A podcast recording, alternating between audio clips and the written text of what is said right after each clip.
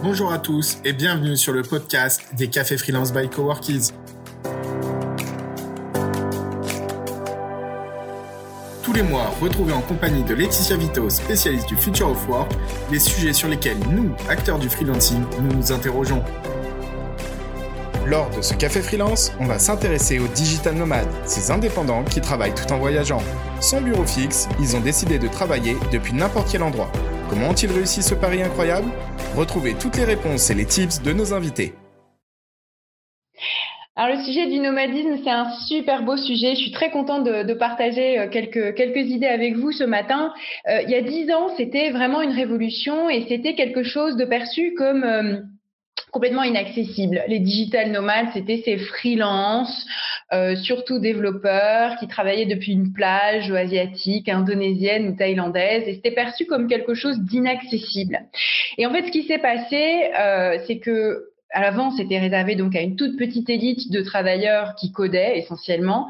Et il y a eu euh, une grande révolution du télétravail qui est passée par là, qui a été rendue très visible, par euh, cette période de pandémie, qui fait que tout d'un coup, aujourd'hui, ça s'est démocratisé et surtout, ça a mis le visage. Moi, j'appelle ça les mutations du nomadisme. C'est qu'il n'y a pas qu'une manière de faire et on n'est pas non plus obligé d'aller très très loin pour être déjà ou pour se sentir déjà euh, nomade. Donc, la pandémie nous a montré qu'il y avait entre 30 et 40 des, des travailleurs, des actifs qui pouvaient ne pas se rendre au bureau pour travailler, qui pouvaient travailler simplement avec une connexion Internet de, derrière leur ordinateur. Alors, euh, le paradoxe de cette pandémie, c'est que ils ont travaillé comme ça en étant confinés la plupart du temps. Un télétravail forcé qui n'avait rien de nomade, puisqu'être confiné, c'est l'enfermement, c'est exactement l'opposé du nomadisme. Mais en réalité, il y a une brèche qui a été faite parce que à partir du moment où on prend conscience qu'on n'a pas besoin d'aller au bureau pour faire son travail, mais du coup, on peut s'affranchir de euh, ce lieu, de l'obligation de se rendre dans ce lieu. Et en fait, c'est une euh, une révolution qui a lieu en ce moment parce qu'il y a des centaines de milliers, euh, c'est pas une exagération, des centaines de milliers d'actifs euh, dans toute l'Europe et dans le monde, c'est même des millions, qui ont déménagé pendant cette période de pandémie et qui ont décidé qu'ils ne voulaient plus euh, travailler euh, comme avant en se rendant au bureau de 9h à 18h ou à 19h tous les jours. Et certains ont installé un lieu de travail beaucoup plus confortable dans leur domicile ou ailleurs. Et donc, euh, je disais, il y a mille visages du nomadisme parce que il y a ceux qui vivent seuls et puis peuvent se permettre de bouger tout le temps et puis il y a ceux qui peut-être bougent un peu moins, mais en tout cas ont cette même liberté de choisir leur lieu de travail. donc, euh, ce sera peut-être plutôt le Portugal que Bali, post-pandémie.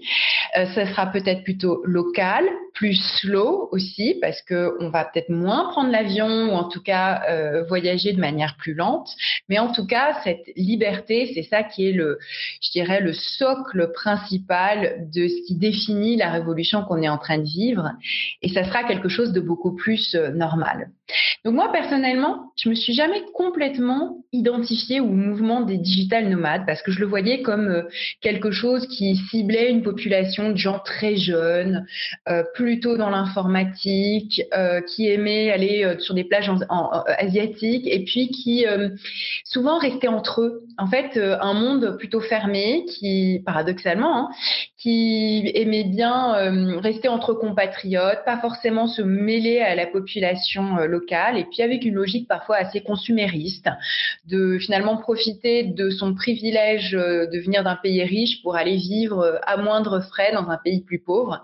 Et donc il y avait tout un tas de connotations autour de ça qui me plaisaient pas trop. En revanche, l'idée de la liberté, euh, de choisir de travailler d'où je veux, c'est quelque chose à quoi j'étais beaucoup attachée. Et puis l'idée de la mobilité aussi, celle d'aller à la rencontre d'autres cultures aussi. Et donc finalement, j'en suis, j'en suis parce qu'en 2015, j'ai quitté la France pour m'installer, travailler en Angleterre. C'était c'était euh, dans un contexte de salariat au départ. Puis ensuite, j'ai créé mon entreprise. Je suis restée à Londres avec des clients qui étaient basés un peu partout, en France, ailleurs en Europe. Et ensuite, euh, avec la pandémie, j'ai quitté, euh, j'ai quitté l'Angleterre. D'abord, j'ai passé six mois en France en digital settler complet, en confinement. et puis ensuite, je me suis installée en Allemagne. Aujourd'hui, je suis en Bavière, près des montagnes, dans les Alpes. la grande différence différence entre, entre ma situation puis celle de digital nomade classique, telle qu'on les a définis tout à l'heure, c'est que j'ai une famille, j'ai des enfants, et puis tous ces choix-là se font en famille. Donc il y a des attaches, et c'est des décisions de mobilité qui se font à 4. À 4 maintenant, parce que mes enfants, ils sont, ils sont plus tout petits, ils ont 10 ans et 13 ans, donc euh, on ne peut pas faire des décisions sans eux. Et pour autant, euh, on choisit quand même, et peut-être qu'après l'Allemagne, on, on, ira dans un autre pays pour à nouveau se frotter à une autre culture, et puis aller euh, à l'école localement, parce que mes enfants vont à l'école allemande maintenant, ils, apprennent l'allemand, ils deviennent, enfin voilà. Euh, donc il y a toute cette, cette idée-là qui se rapproche peut-être plus de, de la logique de l'immigration que de la logique de l'expatriation. Et euh, en fait, j'y suis très attachée à, cette idée d'aller d'aller se frotter à la population locale, d'aller vraiment euh, euh, apprendre une autre culture, un autre point de vue, une autre manière de voir le monde. Mais en fait, euh, mes mouvements critiques, là, mes, mes, critiques sur le nomadisme, euh, ils sont en partie, euh, sont en partie euh, injustifiés parce que le nomadisme a plein de facettes et plein de visages et qu'il inclut en lui-même la critique de cette manière un peu consumériste de l'approcher. Et ça, c'est très bien expliqué par euh, les invités euh, que je vais accueillir aujourd'hui pour la table ronde, euh, qui sont très, très, très forts sur le sujet et qui vont nous en parler avec beaucoup de nuances, de finesse et d'intelligence. Les joies et les misères du digital nomadisme. C'est Margot Roux qui en parle très bien. Bonjour Margot. Alors, Margot, elle est freelance et digital nomade. Elle a travaillé dans des grands groupes à Paris et elle, ne, comme elle le dit, elle n'a pas trouvé sa place. Et en fait, c'est à Bali qu'elle s'est cherchée et trouvée. Elle est pro de la communication et elle travaille pour des clients comme Chacun son café et à côté, euh, je dirais que son âme est freelance, son âme est nomade, freelance et nomade. Elle milite pour le nomadisme et pour le freelancing. Et il y a deux ans, elle a, elle créé le Hub Nomade, qui est une, une communauté, un collectif de freelance nomades. Et elle en parle avec passion et beaucoup, beaucoup d'intelligence. Elle est capable aussi de parler des galères du nomadisme euh, de manière passionnante et notamment de la différence entre les digital nomades et les digital settlers. Bonjour Margot, merci d'être avec nous. Alors je crois qu'il y a un petit souci d'image, mais on t'entend. Euh, est-ce est-ce qu'on t'entend Margot? Hello tout le monde. On t'entend très bien, c'est parfait. Au moins, on a le son de ta voix, c'est le plus important. Alors Margot, comme je le disais, tu as découvert le freelancing, le pas le freelancing, le freelancing aussi d'ailleurs, j'imagine, hein, mais tu as découvert le nomadisme. C'est marrant la confusion que je fais entre freelancing et nomadisme. C'est parce qu'il y a la liberté euh, derrière qui est très important comme concept. Euh, Est-ce que tu peux nous raconter comment toi aussi, tu avais fait le même amalgame aussi? Ouais. Comment ça a commencé pour toi ton histoire de nomade? Euh, Comment est-ce que tu as pris Comment est-ce que ça a pris cette place dans ta vie finalement le sujet du nomadisme? Euh, alors moi j'ai un, j'ai un parcours assez classique en fait qui est assez marrant. Euh, j'ai toujours été bonne à l'école, j'ai fait euh, Sciences Po, voilà. Mais euh, je me suis jamais sentie à ma place et euh, ça a été une vraie révélation euh, quand j'ai intégré, enfin quand j'ai signé mon premier CDI et que je suis arrivée dans ce bureau entre quatre murs en me disant ok ça va être ça ma vie en fait pendant les quatre, les 40 prochaines années. Et, euh, et, assez vite, euh, ça a été insupportable euh, pour moi, mais vraiment, je me sentais mal, quoi, clairement. Et donc, j'ai décidé de faire un tour du monde de huit mois en me disant, bon, je dois pas être très mûr pour le monde professionnel, donc faisons ce voyage dont je rêvais depuis des années, et puis on verra après. Et après, il s'est repassé exactement la même chose. Après ce tour du monde, j'ai repris un travail salarié à Paris dans un grand groupe. Et en fait, euh, pareil, l'inconfort s'est réinstallé euh, progressivement, insidieusement, jusqu'à ce que je sois dans un état euh, pas terrible. J'étais complètement éteinte. Je, je trouvais pas de sens en fait à ma vie, euh, ni dans mon travail, ni dans ma vie perso, parce que pour moi, le rythme ne me convenait pas du tout. Et, donc, je suis partie. J'ai fait une rupture conventionnelle et je suis partie à Bali la quête d'autres choses et surtout la quête de moi-même parce que je voilà, je comprenais pas trop ce qu'il qui, me fallait dans ma vie pour que je sois bien. Et puis là, j'ai découvert effectivement euh, toute la communauté des digital nomades euh, de partout dans le monde et ce rythme de vie euh, qui me semblait absolument parfait. voilà, et, et, cette liberté de choix permanente, que ce soit sur le pro, le perso, enfin un équilibre complet. Et j'ai donc adopté ce mode de vie assez vite à Bali. Génial. Est-ce que tu racontes sur euh, l'épisode quasi dépressif que tu as vécu avec cette idée de bon sang, je vais faire toujours la même chose? C'est marrant, on, est très nombreux à avoir ressenti ça. Et, moi, bien avant, parce que je suis pas de la même génération, mais c'était un, entretien que j'avais fait euh, dans un cabinet d'audit à la Défense, qui m'avait fait prendre conscience que mon Dieu, c'est ça la vie de travail, enfin c'est ça la vie de bureau. Quelle horreur, mais quelle horreur, mais quelle horreur. Et avec l'impression qu'il n'y avait pas d'issue. Et à l'époque, il n'y avait pas encore le mouvement du nomadisme mais j'ai quand même déjà planté une graine sur ce besoin de liberté et le, en fait, l'angoisse à l'idée de faire la même chose pendant 35 ans dans un lieu identique comme ça, tu l'as super bien décrit. C'est, on est très très nombreux à l'avoir à l'avoir ressenti ça. Euh, comme je l'expliquais dans l'édito, en fait, le nomadisme, il a mille visages. C'est pas une seule manière de le vivre. Et quand on a préparé ce qu'a fait freelance, tu, tu m'as parlé notamment de la différence entre les nomades et les settlers. Enfin, les digital nomades et les digital settlers. Est-ce que tu pourrais nous refaire là une petite typologie en fait du nomadisme et me dire euh, de quelle manière en fait tu penses qu'il est en train de se transformer par rapport à ce cliché euh, qu'on avait il y a dix ans? Oui, bien sûr. Euh, alors, digital nomade, déjà, la définition de base, c'est de pouvoir travailler n'importe où avec juste une connexion Internet. Donc, effectivement, on a ce, cette image un peu en tête de ce qu'on peut voir sur les réseaux sociaux, euh, la personne qui, voyage partout avec son ordinateur, de préférence dans des pays exotiques, qui travaille depuis la plage ou au bord d'une piscine sous les cocotiers. Mais effectivement, on peut être digital nomade en Normandie. Euh, enfin, voilà, ça peut être aussi très proche de nous. Et on l'a expérimenté, comme tu l'as expliqué tout à l'heure, bah, depuis la pandémie, en réalité disant on pouvait travailler d'où on voulait, quand on voulait, euh, de manière assez euh, simple. Donc tout le monde a un peu expérimenté ce digital nomadisme. Euh, et effectivement, au sein de la communauté digital nomade à proprement parler, il y a ceux qui voyagent beaucoup et très souvent qui bougent de manière assez permanente. Et puis il y a ceux qui sont un peu plus euh, slow travel, qui ont besoin de, rester plus longtemps à un endroit et qu'on appelle du coup plutôt les digital settlers puisqu'ils s'installent. Et ça a été mon cas à Bali puisque j'y suis restée trois ans. Donc euh, je rentrais quand même tous les trois mois en France et je bossais avec euh, mes clients à Paris. Donc j'avais cette définition, cette étiquette de digital nomade, mais pour autant j'avais un logement, j'avais une routine, j'avais des amis sur place. Enfin voilà. Donc je me définissais plutôt comme une euh, digital expat que euh, une digital nomade. Euh, voilà, mais tout ça c'est très hybride et effectivement il y a plein de, modèles et chacun a le sien. Et ça m'a pas empêché là ces six derniers mois de faire trois pays différents en six mois. Donc je pense que toute une question de d'envie, un peu de rythme, de besoin et que tout ça prend mille visages aussi parce qu'on est en pleine évolution et que le digital nomadisme, le travail à distance, le remote, le freelancing, l'entrepreneuriat, tout ça c'est des qui sont en train de se mixer dans tous les sens. Et, euh, et, pour le moment, euh, voilà, on teste, on explore et euh, c'est pas encore bien défini. Hmm.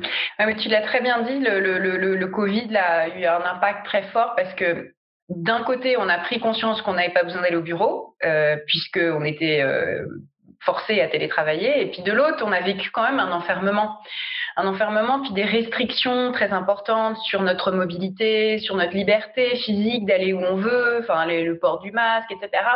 Et donc il y a une espèce de soif de liberté qui doit être éveillée avec, la, avec en parallèle cette prise de conscience qu'on peut le faire. Et donc euh, moi mon intuition c'est que ça va beaucoup se développer, même si c'est pas forcément, même si tout le monde va pas aller en Asie, euh, très loin de là, mais ça va beaucoup se développer parce qu'il y a cette très très grande soif euh, de, de, se libérer. Donc je voudrais te poser une double question, c'est premièrement est-ce que tu penses que voilà que ça a eu un impact très Est-ce que tu penses que ça va exploser dans les dans les mois et années à venir? Et la deuxième, c'est quel conseil donnerais-tu à quelqu'un qui veut euh, voilà euh, adopter le mode de vie euh, un mode de vie plus nomade et qui n'y serait pas encore? Oui, pour moi, ça va se développer à fond parce qu'il y a eu cette, euh, barrière mentale qui, a été dépassée, celle bah, du fait qu'il faut aller au bureau tous les jours et que il n'y a, pas d'autre euh, façon possible de faire. Et, je le vois aussi euh, à travers mon entourage qui avant me voyait comme quelqu'un de très marginal et, de très différent et avec une vie complètement, à l'opposé de celle qu'ils pouvaient vivre. Et aujourd'hui, ils me disent, en fait, tu as été précurseur et, et en fait, nous aussi, notre entreprise maintenant nous autorise à euh, bouger, etc. Donc clairement, je pense que ça va se développer de plus en plus. Euh, après, en termes de conseils, euh, alors bah, c'est clair qu'il faut être super organisé, super rigoureux. Il faut, être dans une entente avec son employeur sur les méthodes de travail, pour bien gérer le boulot. Et après, sur l'aspect plus personnel, et eh ben il y a toute une logistique voyage à gérer en plus de tout ce qu'on a à gérer au quotidien. Et le mouvement, c'est pas évident euh, du tout, que ce soit euh, dans des, dans des termes pro comme dans des termes perso, euh, parce que ça crée de l'instabilité, ça crée un brouillage de nos repères, de nos relations, de notre rapport au temps, de notre rapport à nous-mêmes aussi, puisque quand on explore, on s'explore aussi soi-même. Et voilà, faut être quand même assez préparé et peut-être pas trop se précipiter. Et, et je pense tester le nomadisme sur des périodes de temps assez longues, parce que le fait de bouger euh, très régulièrement, euh, ça amplifie vraiment cette instabilité-là, ce brouillage des repères, et euh, c'est pas forcément facile. Donc je dirais voilà, partir peut-être deux, sur deux mois et ou même un peu plus quand on choisit une destination et ne pas confondre le voyage et le, enfin le voyage tourisme vacances et le voyage travail en fait, parce que du coup on n'a pas, comme tu dis, on n'a pas le même rapport au temps. Euh, on n'a pas les mêmes contraintes non plus. Par exemple, le Wi-Fi qui marche pas parfaitement quand on est en vacances, c'est pas bien grave. Par contre, quand on travaille, c'est très compliqué. Finalement, rien que la connexion Internet, c'est pas si simple. Hein, quand on dit oh, il y a besoin que d'une connexion Internet, bah oui, mais que euh, ça marche pas toujours parfaitement. donc, euh, donc, ça peut être un vrai, vrai sujet. Ouais, exactement. Plus que l'eau, plus que l'électricité, plus que, enfin, l'électricité, ça va avec parce que si on n'a pas d'internet sans électricité, mais plus que beaucoup de choses en fait, c'est assez, assez, rigolo. Euh, on a fait cette confusion tout à l'heure entre freelancing et nomadisme, et tu as parlé à l'instant d'employeur. En fait, ce qui est, je pense, euh, l'une des grandes nouveautés, c'est la montée en puissance de nomades salariés. Et, avant, euh, je pense qu'il n'y avait pas vraiment d'autres moyens d'être nomade que d'être freelance. Et ça reste euh, le meilleur véhicule pour vivre euh, son travail de manière très libre et avoir une mobilité sans restriction. mais c'est vrai qu'il y a en parallèle de ça une nouvelle catégorie de nomades qui ne sont pas freelance et qui explorent petit à petit, tout doucement, un nouveau sentiment de liberté. Alors ce sera quand c'est dans le cadre d'un lien de subordination et d'un contrat salarié, toujours limité, Néanmoins, je pense que c'est là où il y a quelque chose d'intéressant qui est en train de se passer, c'est que c'est en train de s'ouvrir sur d'autres types de statuts, alors que c'était euh, quelque chose de très très euh, freelance. Quoi. Qu'est-ce que tu en penses, Margot? Est-ce que c'est est-ce que c'est juste? Ah bah complètement, et d'ailleurs je pense que ça va encourager les gens à adopter ce mode de vie parce que euh, quand on se lance en freelance nomade, il y a une forme de précarité qui fait peur à beaucoup de gens, parce qu'il y a non seulement le freelancing à gérer, mais il y a aussi le voyage, l'éloignement, euh, le décalage horaire, enfin ça demande quand même beaucoup beaucoup d'organisation euh, et de, voilà de responsabilité. le fait de pouvoir le faire en format salarié, on va là on s'affranchit quand même de beaucoup de risques et de peurs et de voilà de voilà vraiment cette prise de risque qui, qui, qui, qui peut faire euh, qui peut faire peur et permettre euh, justement euh, aux salariés de, bah, de sortir peut-être de cet inconfort, de, ce sentiment un peu de, perte de sens, etc., en, trouvant un juste milieu, finalement, un équilibre. Et je pense que tout ça, ça va se rejoindre assez vite. Et je disais déjà avant que, ce mode de vie freelance et le mode de vie salarié bah, vont se rejoindre parce que forcément, à un moment donné, le digital permet bah, à nos modes de vie de, se rejoindre et de s'équilibrer, d'être beaucoup plus harmonieux. Ouais, c'est intéressant. C'est la théorie. Je pense que la réalité, c'est qu'il y a beaucoup d'employeurs qui resteront très conservateurs, qui préféreront vouloir surveiller leurs salariés et que finalement, pour euh, vraiment éprouver cette liberté, quand on y aura déjà goûté, euh, bah, souvent, il y a des gens qui vont rebasculer vers le freelancing ou basculer vers le freelancing pour pouvoir se sentir vraiment pleinement libre. On va en parler avec Samuel Durand, notre expert future of work favori, qui euh, explore le futur du travail depuis plusieurs années. Bonjour. Salut. Bonjour Samuel. C'est pas Samuel. Alors Samuel rencontre un petit souci. un petit souci technique Un tout petit souci technique qu'on est en train de, de, solutionner avec Adrien, notamment, qui fait partie de l'équipe Coworkies aussi. Donc, écoute, euh, pour une fois, eh ben, Samuel nous rejoint, voilà. Oui, c'est fantastique parce qu'en backstage, il y avait des petits soucis, mais au moment où Laetitia a dit on en parle avec Samuel Durand, j'ai refresh la page et ça a fonctionné. eh ben, je vous laisse ah, alors. Tu vois, les histoires de connexion, en fait, c'est jamais si simple, faut pas le prendre pour acquis. Rien que le fonctionnement d'Internet, faut pas le prendre pour acquis. Il faut, il faut être content de ça. Alors Samuel, toi, tu es au Portugal, là, donc justement, belle mise en abîme, tu, tu le vis en live. Tu viens de sortir euh, il y a quelques mois un très très beau documentaire qui s'appelle Work in Progress, dans lequel le nomadisme est, est un sujet assez central et surtout cette idée de liberté en fait, qui est vraiment, euh, voilà, le socle premier aussi de ta vision euh, du futur du travail. Cette idée que voilà, sans émancipation, il n'y a pas de bonheur, il a pas de bonheur au travail possible. Donc, est-ce que tu peux nous raconter aussi en quelques mots pourquoi cette cette notion de nomadisme te parle à toi et comment tu la vis euh, ou tu la vis euh, voilà, avec, avec, une autre manière, euh, manière bien à toi? Eh ben, moi, je, je, je, la vis alors plus intensément aujourd'hui encore parce que j'ai mis une, une, chemise à fleurs avec des palmiers euh, et que, comme tu as dit, je suis au Portugal. Donc, quand j'ai vu qu'on avait ce café freelance, je me suis dit que j'allais faire de la R&D pour euh, pour être pour, pour, être avec vous cette matinée et le vivre pleinement en allant au Portugal. Euh, bon, j'avais déjà booké avant, hein, c'était pas c'était pas pour l'occasion, mais globalement, moi, j'ai plutôt un rythme de settler où je voyage deux ou trois mois par an. Euh, déjà, j'habite à Lyon et je travaille à Paris quasiment toutes les semaines.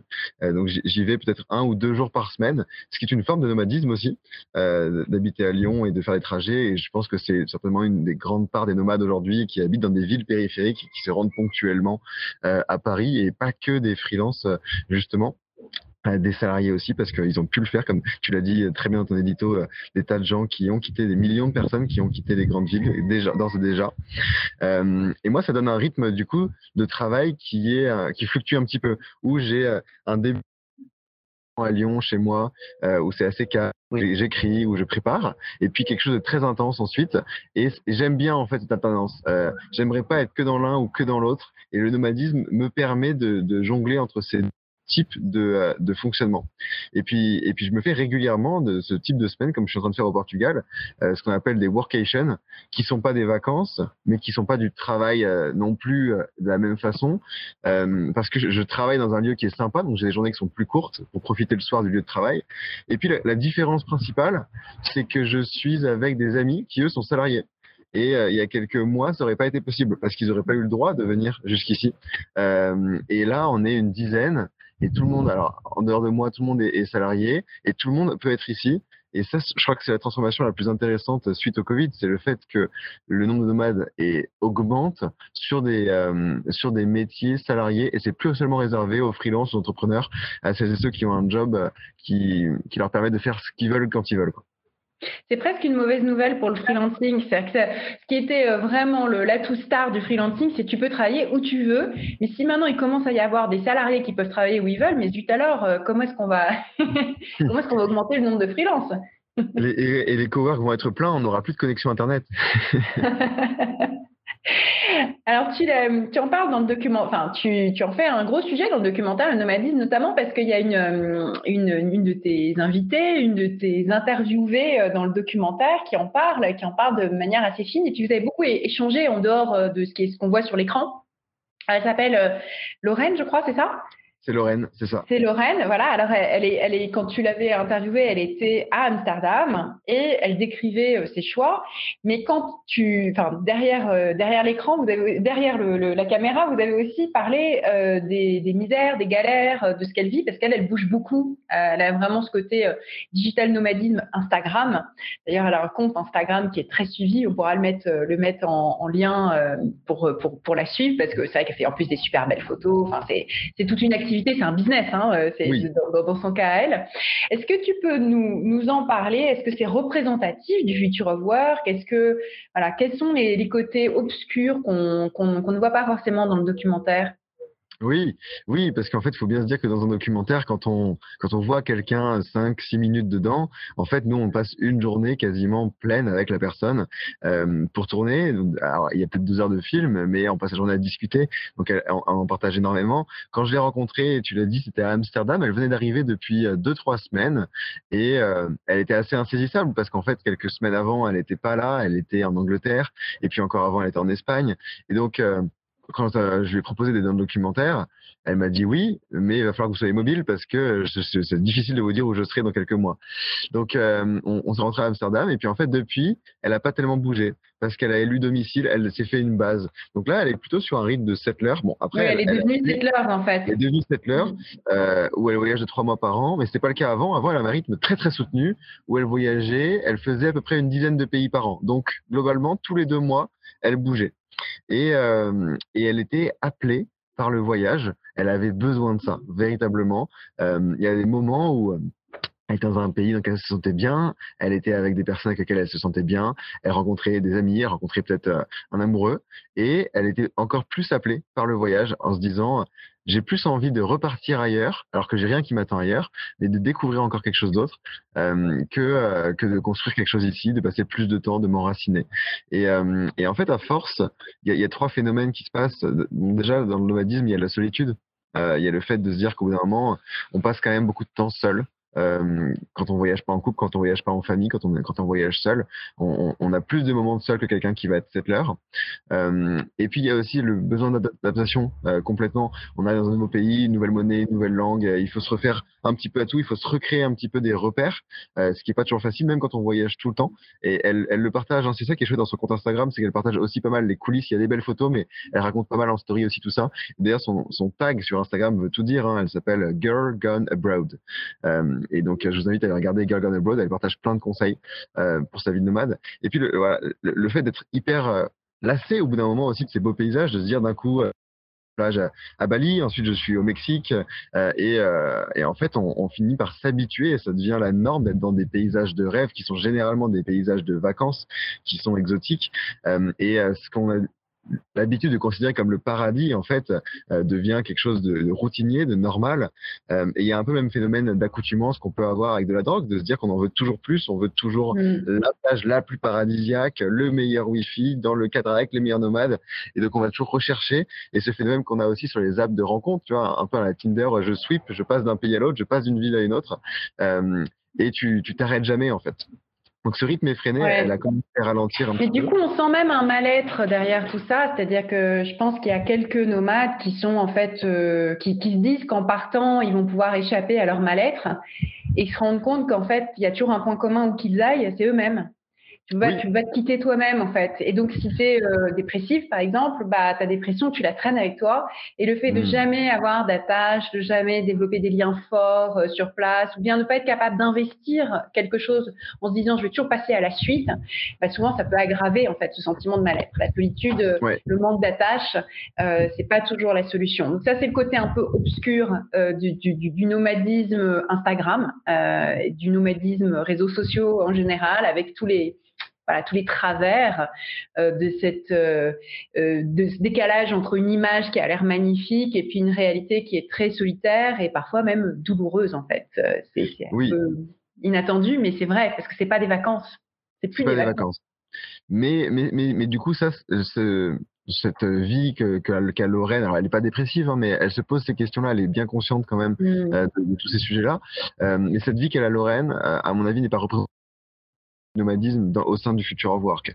C'est une très petite minorité de personnes qui bougent aussi souvent. Il y a très peu de personnes qui ont visité 50 pays en, en 5 ans, euh, comme Lorraine, et la plupart des personnes ont plutôt un rythme plus lent, euh, dans lequel ils se, ils se reconnaissent euh, peut-être euh, peut-être mieux de bouger une fois, deux ou trois fois par an en restant plus longtemps ou en revenant dans les mêmes endroits en ayant un port d'attache. Euh, et, et, je crois qu'on va plutôt vers là. Euh, le futur work c'est plutôt ce phénomène d'hybridation où on a eu un ralentissement avec le Covid où des personnes ont redécouvert la routine comme Lorraine typiquement et d'autres nomades qui voyagent depuis longtemps. Et puis d'autres qui n'avaient jamais connu le nomadisme l'expérience sortis de la routine ouais et eux, voilà, sont sortis de la routine ouais. en se disant, bah, justement, on va faire ce type de workation, on va partir, et des, des choses assez simples en fait, et donc de découvrir un, un nomadisme plus hybride dans un entre-deux qui n'est pas aussi extrême que ce que fait euh, Lorraine, qui est beaucoup plus viable d'un point de vue santé mentale, d'un point de vue économique aussi, parce que Lorraine, elle, elle peut se permettre ce, ce rythme de vie et autant de voyages parce qu'elle a un job salarié et donc elle est bien payée par une boîte américaine. Donc ça, ça lui permet aussi de voyager. Mais, euh, mais on a un rythme de nomade qui peut être euh, dans un entre-deux plus modéré et qui est plus soutenable, euh, à la fois pour mmh. sa santé, pour ses économies et puis pour son entourage, pour son bien-être. Ouais, c'est intéressant. D'ailleurs, ça, c'est du, vraiment du nomadisme Instagram. Elle, elle est très, très puissante sur Instagram. Est-ce qu'il y a un modèle d'affaires derrière? Est-ce qu'il y a des nomades qui vivent de, enfin, des nomades Instagram qui ont des sources de revenus liées à leur nomadisme? Oui, c'est des blogueurs. Euh, c'est des blogueurs. Alors Lorraine, elle, fait ça pour le plaisir. Hein. Euh, au mieux, de temps en temps, elle a peut-être une chambre d'hôtel offerte, un truc comme ça, mais elle n'est pas blogueuse de métier. Mmh. Elle, est consultante marketing dans une startup américaine. Mais il y a des blogueurs. Moi, je pense à, je pense à Bruno Maltor, euh, qui, qui, a fait le tour du monde, qui, qui voyage partout et qui fait des super vidéos et qui, pour le coup, c'est son métier, créateur de contenu en ligne. Et puis, et puis ouais, c'est sûr. Alors, et là, encore une fois, je pense que c'est pas représentatif de la majorité des nomades. C'est une toute petite partie de personnes qui, qui est blogueur. Mais c'est assez chouette, ça fait rêver. En tout cas, moi, j'en suis pas mal sur Instagram. Et même d'ailleurs, euh, c'est ces personnes-là que je vais suivre plus plutôt que d'acheter un guide du routard ou autre guide quand je pars en vacances. En fait, je vais, je vais aller regarder les vidéos, moi, de ces blogueurs, de ces nomades qui ont voyagé partout. Et comme ils n'ont pas visité la même chose que ce que font les touristes, vu qu'ils sont restés plus longtemps, euh, je trouve qu'il y a des adresses à prendre et des recommandations qui sont encore mieux du point de vue des personnes qui ont passé plusieurs mois dans un pays, qui l'ont visité différemment que euh, sur un guide touristique classique. Oui, puis c'est eux qui savent où est-ce que le Wi-Fi marche bien. Exactement. Alors, on, quand on a discuté pour préparer, pour préparer cette, cette table ronde, on a, on a parlé aussi du, du fait qu'en fait, le nomadisme n'est pas si nouveau que ça et qu'il y a tout un tas de métiers et de secteurs, dont certains euh, qui te passionnent, qui sont touchés par le phénomène de la saisonnalité et puis de la mobilité depuis toujours. Par exemple, euh, tout le monde de la montagne. Hein, toute l'économie de la mmh. montagne, c'est des gens qui euh, sont moniteurs de ski l'hiver et puis l'été, ils vont travailler dans quelque chose en bord de mer euh, ou euh, être prof de surf, j'en sais rien, faire des choses qui, ont, qui sont très différentes et puis euh, avoir comme ça une vie qui est faite de mobilité et qui échappe à la routine. Et finalement, c'est intéressant de regarder des secteurs plus anciens qui ont déjà expérimenté ce, cette, cette, mobilité, cette saisonnalité. Est-ce que du coup, parce que toi, la, la montagne, ça t'inspire particulièrement, c'est un fou de montagne, et puis tu même une première entreprise hein, qui était liée à la montagne. Euh, donc, est-ce que tu peux nous en dire euh, quelques mots? Oui, ouais, carrément. Moi, j'ai fait mes études à Grenoble et puis euh, comme j'habite à Lyon, j'ai la chance d'aller à la montagne depuis toujours. Ça fait, c'est mon week-end type généralement, il se passe à la montagne. Donc j'ai quelques copains qui sont moniteurs de ski euh, et euh, donc, ils sont moniteurs de ski l'hiver euh, comme métier ou qui travaillent en station, alors pas forcément moniteur, mais qui travaillent dans des boîtes de nuit en station de ski l'hiver. Et puis qui l'été font des trucs complètement différents. Alors soit ils restent dans le même dans le même endroit et puis ils font des ils font prof de VTT ou prof de rando, guide de montagne, ça peut exister aussi. Et donc c'est le phénomène du slashing, de se dire qu'on a plusieurs métiers, plusieurs compétences. et puis il y a quand même une bonne partie qui quitte la montagne une fois que le printemps arrive, et puis qui vont euh, en Corse, qui vont euh, généralement aussi du côté de Bordeaux, du côté de Lacano, Biarritz, Osgore, pour faire prof de surf, pour bosser dans des bars euh, en tant que serveur. Et, ça, c'est aussi une forme de nomadisme auquel on n'a pas l'habitude de penser, mais qu'on côtoie peut-être plus régulièrement encore que ces nomades qu'on voit sur Instagram. et, ils le font depuis très longtemps ils, ont ce, ce, balancier entre deux moments de l'année qui sont différents.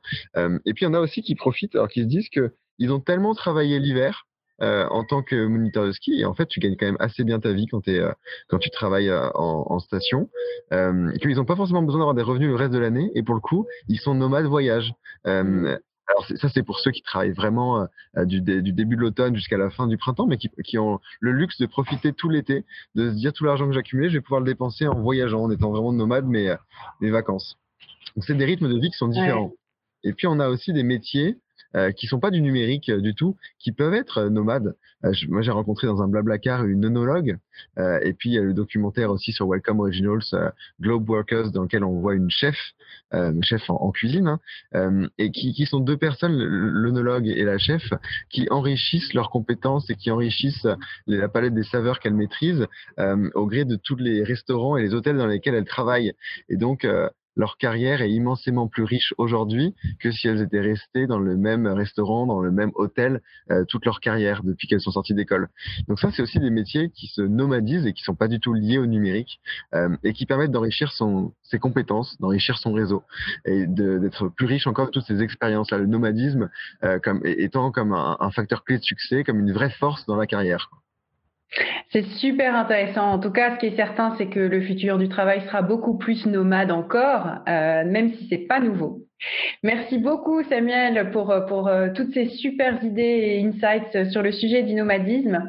En, quelques mots, je vais synthétiser les idées euh, principales que j'ai retenues de cet échange. La première, ça va être cette, euh, opposition intéressante, très bien expliquée par Margot entre les settlers et les nomades. Euh, et donc comprendre qu'en fait, derrière, en, fond de ça, ce que les mille visages du nomadisme ont en commun, l'idée qu'on n'a plus besoin besoin plus l'obligation de se rendre au bureau de tous les jours et que du coup euh, ça ouvre des possibilités multiples. La deuxième idée, c'est que entre salariat, freelancing, euh, statuts différents, en fait, euh, ce qui caractérise les mutations du nomadisme aujourd'hui, c'est une hybridation de plus en plus importante. C'est-à-dire que ça devient euh, plus, insaisissable parce que ça s'immisce partout et qu'en fait euh, le nomadisme euh, n'est pas, enfin il est, il est, il peut être partout.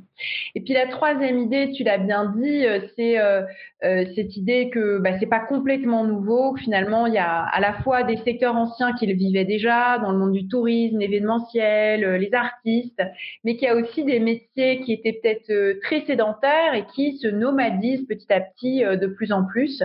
Donc, on en aura des formes toujours différentes. Une petite dernière pour la route, c'est que l'idée du mouvement permanent, euh, ce qu'on peut aimer quand on fait un voyage, des vacances sur deux semaines, eh ben ça, il y a un, côté obscur euh, derrière tout ça, et que euh, c'est peut-être sain de garder en tête toujours aussi ce sujet de la santé mentale dont on a souvent parlé dans les cafés freelance à Coworkies, notamment sur le sujet du stress. voilà, tout n'est pas rose dans le mouvement permanent. Non, c'est sûr. Euh, d'ailleurs, euh, le café freelance sur le stress, on va le ressortir en podcast cet été parce qu'il y a pas, on a eu pas mal de demandes à ce sujet.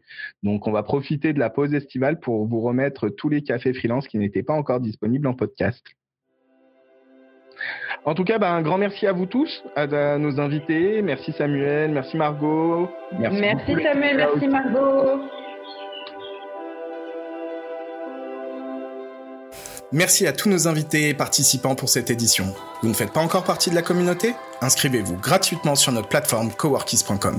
Retrouvez tous les avantages négociés pour vous, mais aussi toute l'actualité du monde du freelancing sur notre blog. On se retrouve le mois prochain pour un nouveau café freelance.